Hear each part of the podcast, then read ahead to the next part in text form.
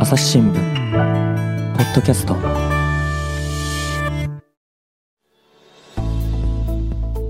朝日新聞の神田大輔です、えー今回はですね京都総局の記者原田達也さんと回線つないでおります。原田さんよろしくお願いします。あよろしくお願いします。で原田さんからですね今回お聞きをするテーマなんですがコーヒーかすってことで聞いてますけどもね間違いないですか？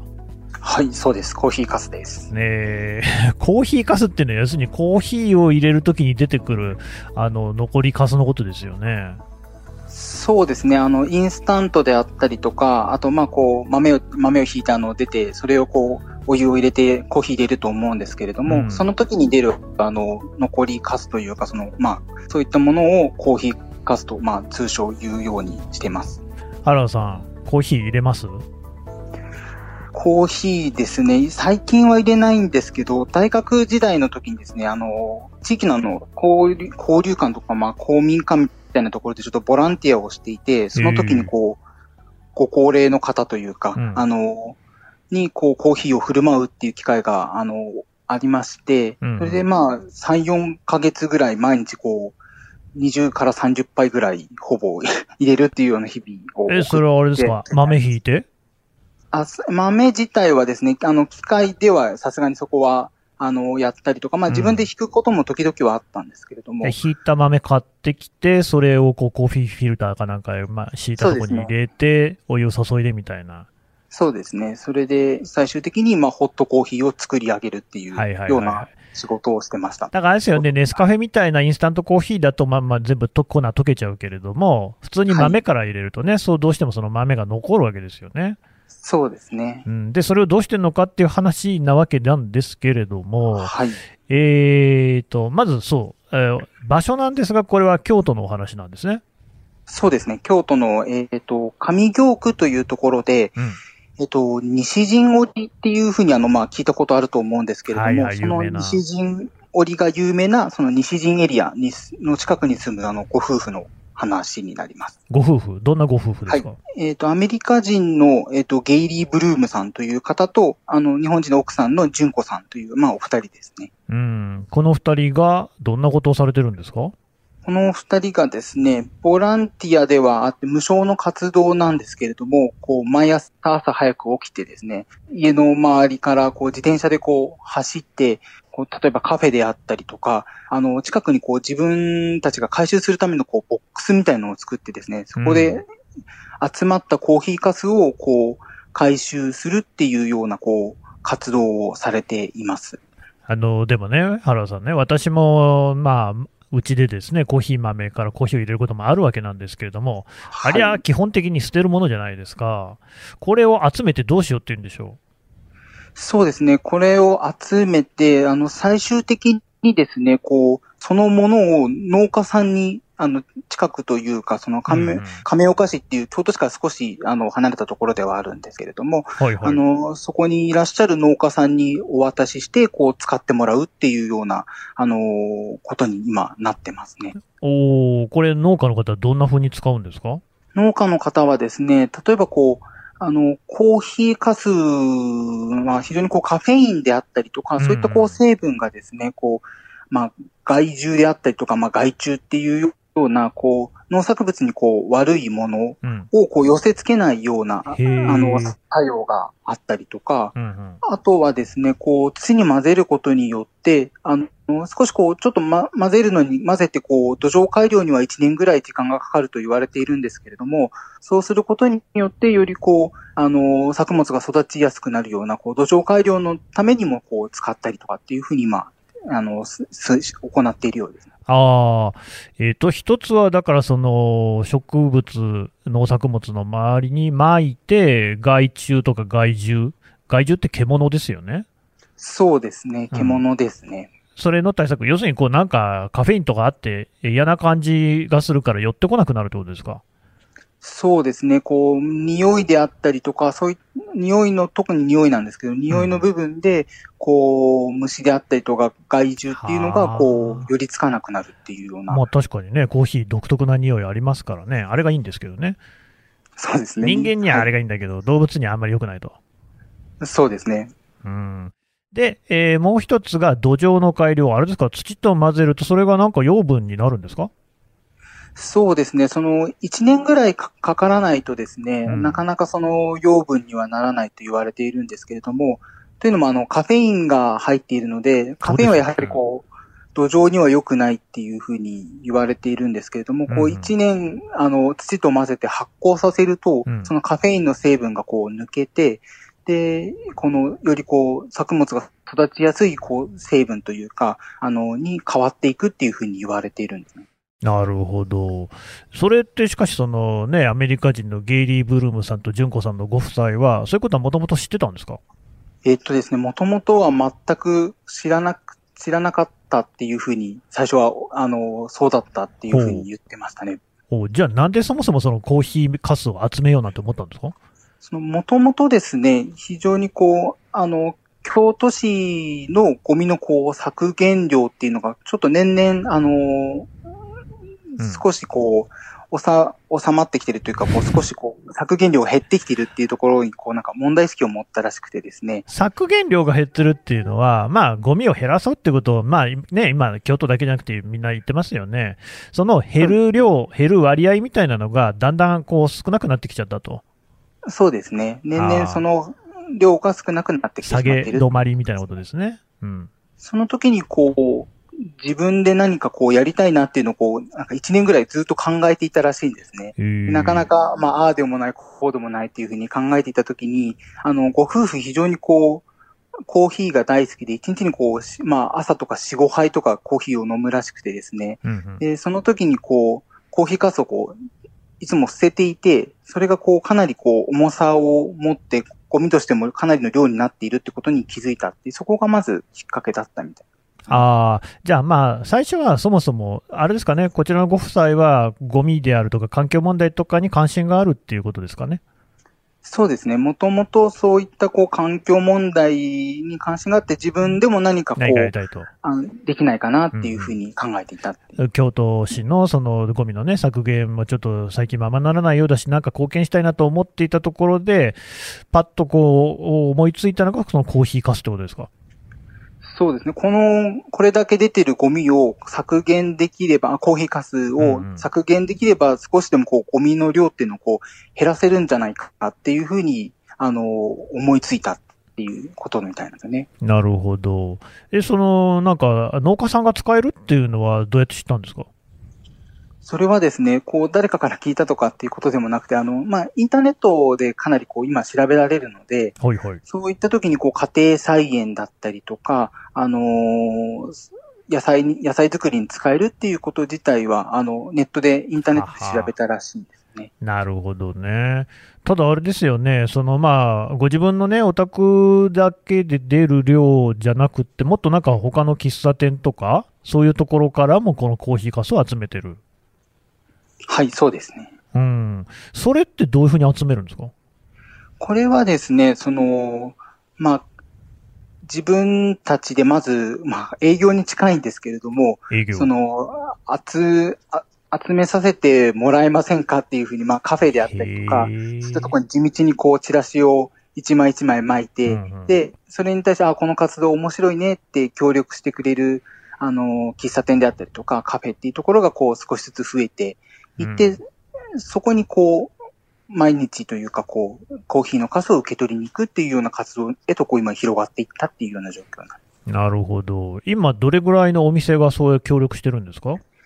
今ですね、大体ですね、えっ、と、50店舗ぐらいなんですね。あの、周りの近くの喫茶店とかホテルとか合わせると大体50店ぐらいですね。いや、これでもゼロから始めて50点営業に成功したってことは、これなかなかのもんですね。そうですね。かなりこう、チラシに力を入れたりとか頑張、ったん。そうですね。足で稼いでっていうところで、すよねあれ、あとなんか、ボックスって話ありましたよね。そうですね。あの、牛乳の、あの、配達、まあ、昔で言うところのはいはい牛乳配達のボックスが、あの、を使ってですね、うんそこにこう、朝、例えばこう、一杯飲んだコーヒーのカスを近くの人がこう入れられるようにっていうふうにこう、へボックスを自分の家の周りに、あの、設置して、ーうんうんそこからもこう集めるようにしているっていうなるほど、これも全部ボランティアってことですからね、地道な活動ですが、どれぐらいの量集まるもんなんですか？これがですね、月にですね、1トン近く集まる。1今トン？なってますね。1トンってのは相当な量ですね。そうですね、バケツだけでも、もう、あの、大きなバケツ、まあ、4個とか5個とかもう埋まってしまうぐらいのうん量で、なかなかこの保保存というか保管自体もだんだんこう大変になってきるというふうにはおっしゃっていたんですけども。なるほど。これはもうすべて農家に届けてるんですか？そうですね、今は、あの、農家さんに届けているみたいです。はい。うーん。なんかその1トンっていうことになると結構こう、あれですね、大掛かりというか、たくさんの人に行き渡りそうな感じですよね。はい、そうですね。ただ、こう、農家さん、家庭で使うとなるとですね、なかなかちょっとまあ、こう、えっ、と、一人一人に使ってもらえる量っていうのが、ある程度こう、限られてしまうっていう部分とそ、りゃそうです。あと、わからない部分もあるので、今のところは、こう、大量に使ってもらえる、まあ、農家さんに、こう、今、渡してっていうような活動が今、行っているようです。うーん。この農家の方っていうのを、まあ、もともとそのゲイリーさん、純子さんご夫妻はお知り合いなんですか？えっと、全く面識がなかったっ ないんだ。はい。え、どうやって知り合ったんですか？これはあの、ネットの掲示板を使ってですね、あの、約こう、まあ、半年ぐらいですね、こう、募集をこう、あの、投げかけていたらしいんですね。この、コーヒーカス使える人いませんか？大量に使える人いませんか？っていうふうに呼びかけていたらしくて、そこにこう、手を挙げたのがその農家さんだったっていうことみたいです。ああ、なるほどね。もうだからさっきからあれですね、そのネットをこうフル活用してる感じですよね。そうですね、もう、インターネットを使って、うんあの、情報を集めたりとか、こう、まあ、宣伝をしたりとか、かなりこう、有効に使いながら活動をしているっていうような状況ですね。あとあれですね、そのだから行政であるとか、何がしのかのね、その業界団体とかを頼るんじゃなくても、自力でそういうところを全部開拓されてるんですね。そうですね。もう、じ、まあ、その開拓するっていうことが自分自身もこう楽しいっていうこともはあってですね。まあ、行政の力でなくて、とにかく自分の力で自分のできることをやりたいんだっていうところが、こう、活動のこう、原動力にもなっているみたいなんですよね。ただこれ、月当たりとはいえ、1トンってことになると、量も多いし、重いし、あの、ご夫妻でね、集めるったって、これ、なんかダンプカーでも回してるんですか？これはですね、あの、車を使うことも、あの、エコ、エコではないっていうふうに、あの、ご夫妻の考え方がありまして、なるほど。あの自分たちのこう自転車にですね、その、ポリ、ポリバケツというか、その回収するための、あの、バケツをこう積んで、毎朝こう、ぐるぐるぐるぐるこう、自転車で走り回るっていうようなことを、この、毎日行っているんです。うーん。まあ、でもなんか確かにちょっと、まあそこは筋が通ってますよね。そうですね。活動の、活動自体は、あの、すべてこう、できる限りエコにっていうところで、筋はこう、通して活動しているっていうことですね。これなんか、まあご自身たちで、この、なんですか、活動に名前をつけたりはしてるんですか？これがですね、活動の名前が、あの、豆エコっていう、こう、あの、すべてこう、ロー、ローマ字というか、うんうん M、MA、ME、ECO で豆エコって書く活動に今なってます。ああ、コーヒー豆だけに。はい、そうです。コーヒー豆だけに豆というところですね。うんうんで、そのエコにつなげようと。そうですね。こう、その豆っていうところはですね、こう、その豆っていうとこう、小さいっていうような意味もこう、あるというまあことで、、豆粒みたいな小さな活動からよりこう大きなエコというか環境を考えられるような活動につなげていこうっていうところもあって、豆エコっていう風な名前にしているっていうね、なるほど。まあ、ついでに言うと、なんか、豆に回って豆に集めるって感じもありますよね。そうですね。そこも含めてあの、非常に豆エコっていう名前がぴったりかなって自分自身も思いますね。なるほどね。ただまあ、そうやってもう自転車で回ってるっていうことになると、やっぱある程度こう、限られてはきますよね。そうですね。回れる範囲っていうのも、まあ、毎朝ですね、6時とか7時ぐらいに家を出て、こう1時間半ぐらい、そうですね、朝ですね。はあ。うんうんうんうん。1時間半くらいかけてですね、回って、またちょっと休んで、まあ、昼とかにも出る時もあるっていうふうに言っていたんですけども、どうしてもこう自転車なので、まあ自分の周りしか今こう、自分の近所周りしかちょっと回れないなっていうところはこう、あの、あるみたいですね。うーん。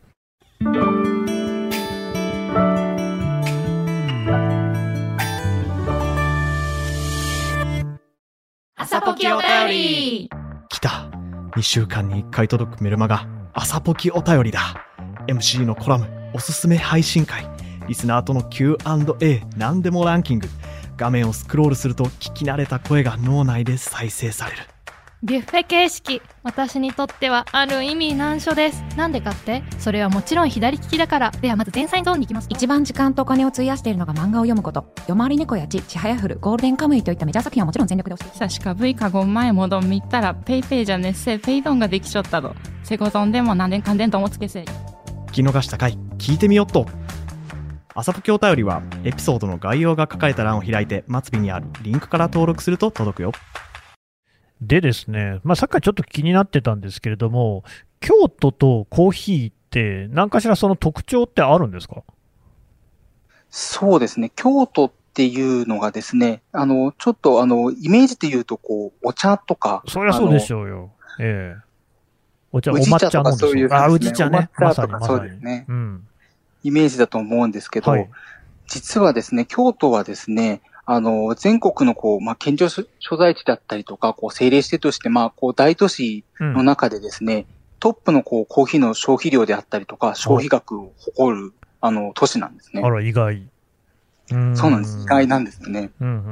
ん。え、なんでそんな人気あるんですかね？この理由がですね、まあ、明確にちょっとこう、こうだっていうふうになかなか言うこと難しいみたいなんですけど、まあ、こう、一つ、まあ、諸説として、あの、あるのは、こう、京都の人っていうのは非常にこう、はまあ、ハイカラ、まあ、ハイカラな文化というか、こう、新しいもの好きっていうふうに言われてまして、気質としてですね。なので、そこで戦後特に神戸を中心に流行った、こう、コーヒーっていうのをすぐにこう、京都にも取り入れて、うん、で、たくさんの方が飲むようになっていた、なっていったっていうところが一点と、うんうんあともう一つはですね、京都はですね、あの、まあ、京都大学さんだったりとか、まあ、同志社大学さんなど、はいはい大学が非常に多くてですね、そうですね。学生が多いんですよね。あれね、等間隔カップルでおなじみのね、鴨川の。そうですねはいはい。そうですね。で、学生が多くてですね、その学生がこう、授業の空き時間などにですね、こう、喫茶店をこう利用して、コーヒーをこあう、飲んで、まあ、こう、談笑したりとか、自習したりとか、そういったところで学生が消費を下支えしているっていう面もあるみたいですね。ほう。じゃあまあ、もともとその京都ってコーヒーかすも集めやすい素地みたいなのはあったんですね。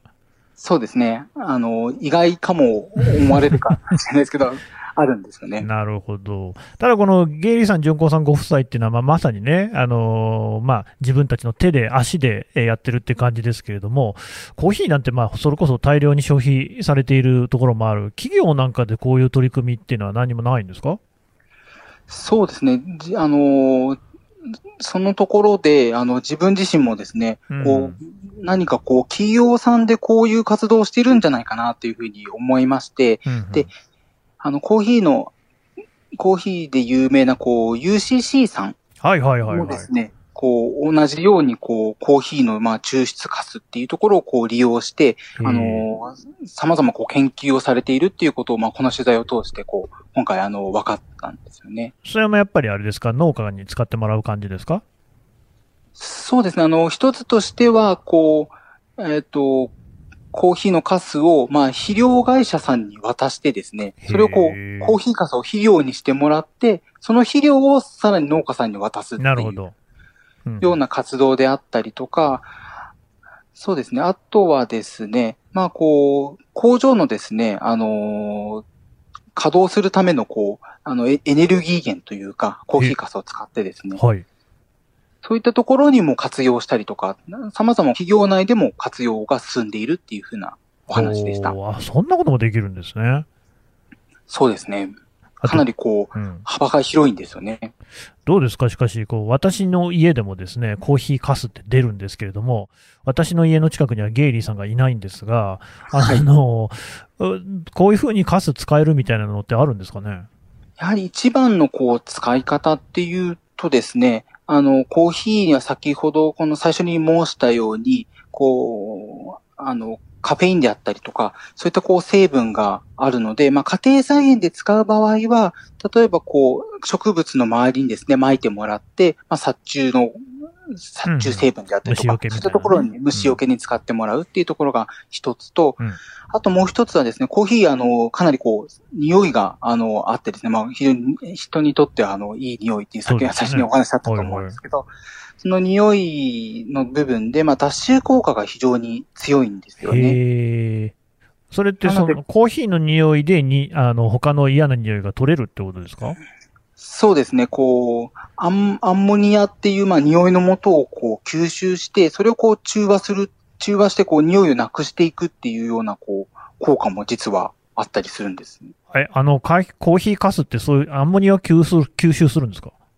そうなんです。あの、コーヒーかす、実はですね、あの、あの、表面を顕微鏡で見るとですね、小さなこう穴が開いてるんですよね。えーあ、そうなんですか。その穴にこうアンモニアが、あの、入って吸着されて、うんそこでこう、あの、アンモニア成分がこう、中和されていくっていうような、へえ。あの、効果があるんです。あ、そうなんですね。それだと、じゃあやっぱりあれですか、一旦コーヒーかす乾燥させた方がいいんですか？その乾燥させても実は使えるんですけど、うん。なんですけど、こう、湿ったままの方が、あの、効果としては、あの、た高い効果が期待できるっていうことなんです。あら。じゃあもうコーヒー入れたままの状態で、すでにそういう脱臭効果があるってことですね。そうですね。コーヒーを入れたそのままで、例えばですね、こううん生ゴミにこう、混ぜたりとか。あとはこう、トイレのところに置いて、トイレのこう、匂い取りとかはあっていうことにも使えたりします。ああ、それちょっといいこと聞きましたね。なるほどね。そうか。そういうふうに、まあ、じ家庭で使うことっていうのも実はできるんですね。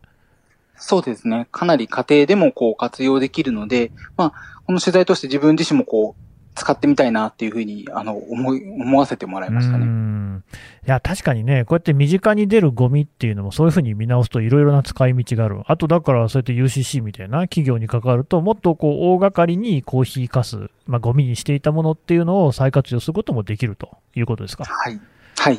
なるほどね。いいですね。しかし、これ、えーそもそもなんでこんな取材しようと思ったんですか、原田さん？もともとはですね、あの、地元の新聞社がですね、あ あの、この活動を紹介してまして、京都新聞。京都新聞さんがですね。はいはいで、この活動を見て、ただこう、読んだ時に、わ、非常に面白い活動だなって思ったのと、うん。あと、まあ、その取材、これをさらにこう自分で取材するんだったら、こう、この活動プラス、例えばこう、どのようなこう使い道があるのかなっていうところまで、あの、取材できたらいいなって最初にこう、まあ、漠然とは思ってはいたんですけど、ああ、その京都新聞さんは、そのゲイリーさん、純子さんご夫妻の紹介っていう感じで、えーその使い方道っていう感じではなかった。そうですね、使い道までは、あの、紹介はしていなかったですね。なるほど。うんうん。で、取材したと。そうですね。それがあって、まあ、もともとその、最初にお話ししたように、こう、大学時代にコーヒー自分も入れて、そのコーヒーかすをこう、ゴミ箱にというかこう捨ててきたっていう、あの、記憶があったりとか、あとまあ、京都といえばコーヒーの消費量が多いよなっていうこともこう、ちょっと頭にちらついて、あ、これはこう、な面白いなっていうふうに思ったところがまず取材のきっかけでした。さっきね、その UCC さんにも取材をしたって話でしたけれども、UCC はその豆エコの活動は知ってました？こう全くこう、知らなくてですね。ただこう、こちらからですね、そういった活動をしているんですよっていうふうに言ったら、それをこう、ひ地域でできて非常にこう、面白い取り組みですねっていうふうにこう、UCC, UCC さん自身もですね、こう、興味を持っていてですね、うんうん。改めてそう聞いたときに、あ、あの、ゲイリーさんたちすごい活動してるなっていうふうにこう、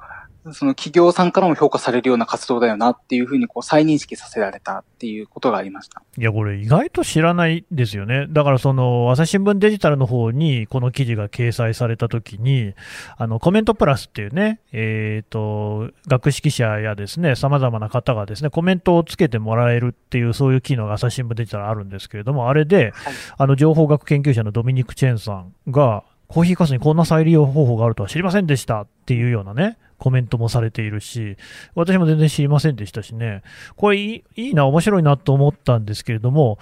今のところはそういうその、えーと、市民としての動きは京都にとどまってる感じなんですよね。そうですね。あまりこう、全国で広がっているっていうことではないうんまあね、そもちろん、つづ裏裏原田さんが取材できるわけじゃないからわかんないけれども、一方でこれって別に京都じゃなくたってできますよね。そうですね。全国どこでも、正直いつからでも、うん、あの、始められる、あの、活動というか、まあ、ここまでですね、大掛かりに1トン集めなくても、例えばこう自分の飲んだコーヒーかすを、こう、脱臭のために再利用するとかっていうのは家庭でもこうできることなので、うんうん、どこでもできることだなっていうふうにこの取材を通して思っていました。そうだ、私も思ったのは、こうやって京都の話っていうね、単にこう、一地方、一都市の話っていうことじゃなくって、そういうことが、例えば東京発とかね、大阪みたいな大きい都市の発、まあ、京都も大きい町ではありますけれども、ただこれは京都の上京区っていうところで、ね、地域的に行われる取り組みなんだけれども、すごいなんかいろいろこう、模範になるというか、モデルになる感じしますよね。そうですね。ゲイリーさん自身もですね、まあこう、同じようなこう、この取り組みと同じようなことでなくてもいいけれども、こう、できる限りこう同じようにこう楽しく、あの、コーヒーかすを利用してくれる人が増えるといいなっていうふうに、あの、話してましたね。その、楽しいっていいですよね。そうやってゲイリーさんとしても、この京都のね、人たちと、こう、例えば喫茶店があったり、農家さんであったりってとこと、いろいろなこのつながりも、多分これで新しくできたんでしょうしね。そうですね。全くその50点っていうのが、もともとあまりこう知らない、あの、お店の人だったりもするので、この活動を通して、この1年だけでもかなり、あの、交友関係も広がって、それも非常に楽しい楽しいことの一つだっていうふうにおっしゃってましたね。いや、ほら、これ正直私なんかもう、あの、私もともとあの、名古屋の出身で、今は東京に住んでるんですけどね、東京にもやっぱりこの、街喫茶みたいなのあるじゃないですか。はい。で、非常にこうね、風格があったりして入ってみたいなと思うんだけど、どうも常連でもないと入りにくいみたいな雰囲気も、これあるじゃないですか。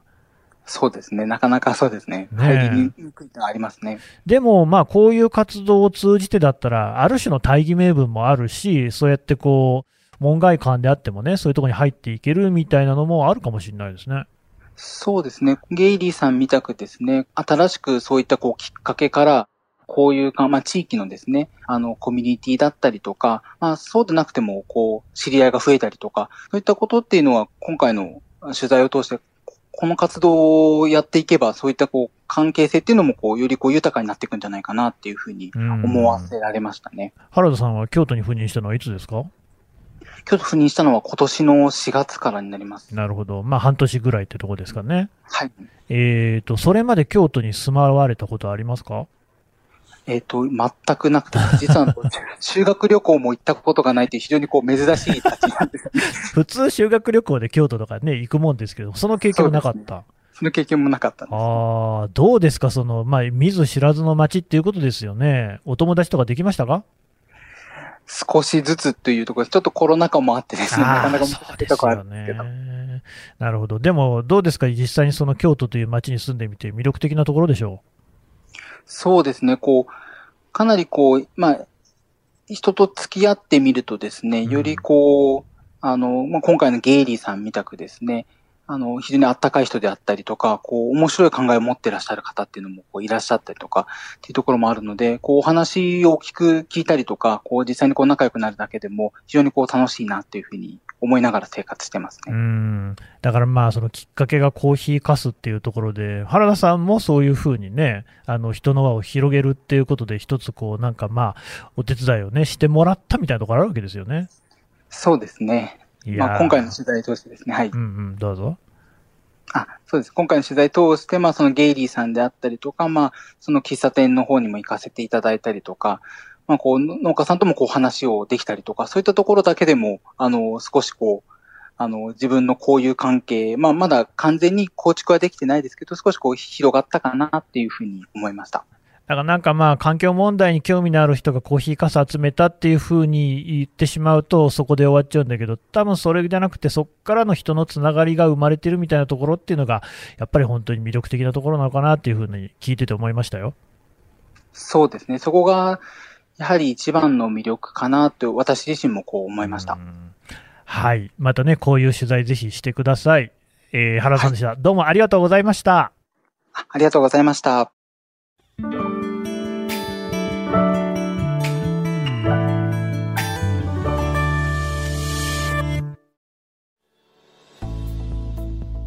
はい、えー、京都総局の原田達也記者のお話を聞いてきました。さて原田さん、京都総局、ツイッターに力入れてるみたいじゃないですか。はい、そうなんです。あの、朝日新聞京都総局の、まあ、ツイッターがございまして、うん、そこであの、キャラクターの舞妓をイメージした舞妓っていうキャラクターがですね、あの、いるんですけども、そのキャラクターがですね、こう、毎日この京都のこう、身近な情報だったりとか、こう、京都で起こっているこう、ニュースっていうのを、こう、適宜伝えているので、ぜひこう、見ていただけたらなというふうに思います。京都だけに舞妓。ねそうです。まあ、でもだからそれは逆に言うと、それだけこう、朝日新聞からも京都に関する記事いっぱい出してるってことですよね。そうですね。まあ、京都っていうところもありまして、かなりこう、ニュースっていうのも、うん、あの、非常にこう多くあるので、うんうん、まあ、今後自分自身もですね、そのできるだけこのツイッターにもこう載るようなこう新聞記事っていうのをまあ書いていけたらなというふうに思ってますね。まあ多分これ聞いてる方でも京都にご関心のある方いらっしゃると思いますのでね、京都総局朝日新聞のツイッター、あのこちらあ、ポッドキャストの概要欄にも貼り付けておきますので、ぜひちょっとフォローして情報をね、集めていただければと思います。原田さんどうもありがとうございました。ありがとうございました。朝日新聞ポッドキャスト、朝日新聞の神田大輔がお送りしました。それではまたお会いしましょう。この番組では、リスナーの皆様からのご意見、ご感想を募集しています。概要欄の投稿フォームからぜひお寄せください。ツイッターやメールでも受け付けています。ツイッターでは番組情報を随時紹介しています。アットマーク、朝日ポッドキャスト。朝日新聞ポッドキャストで検索してみてください。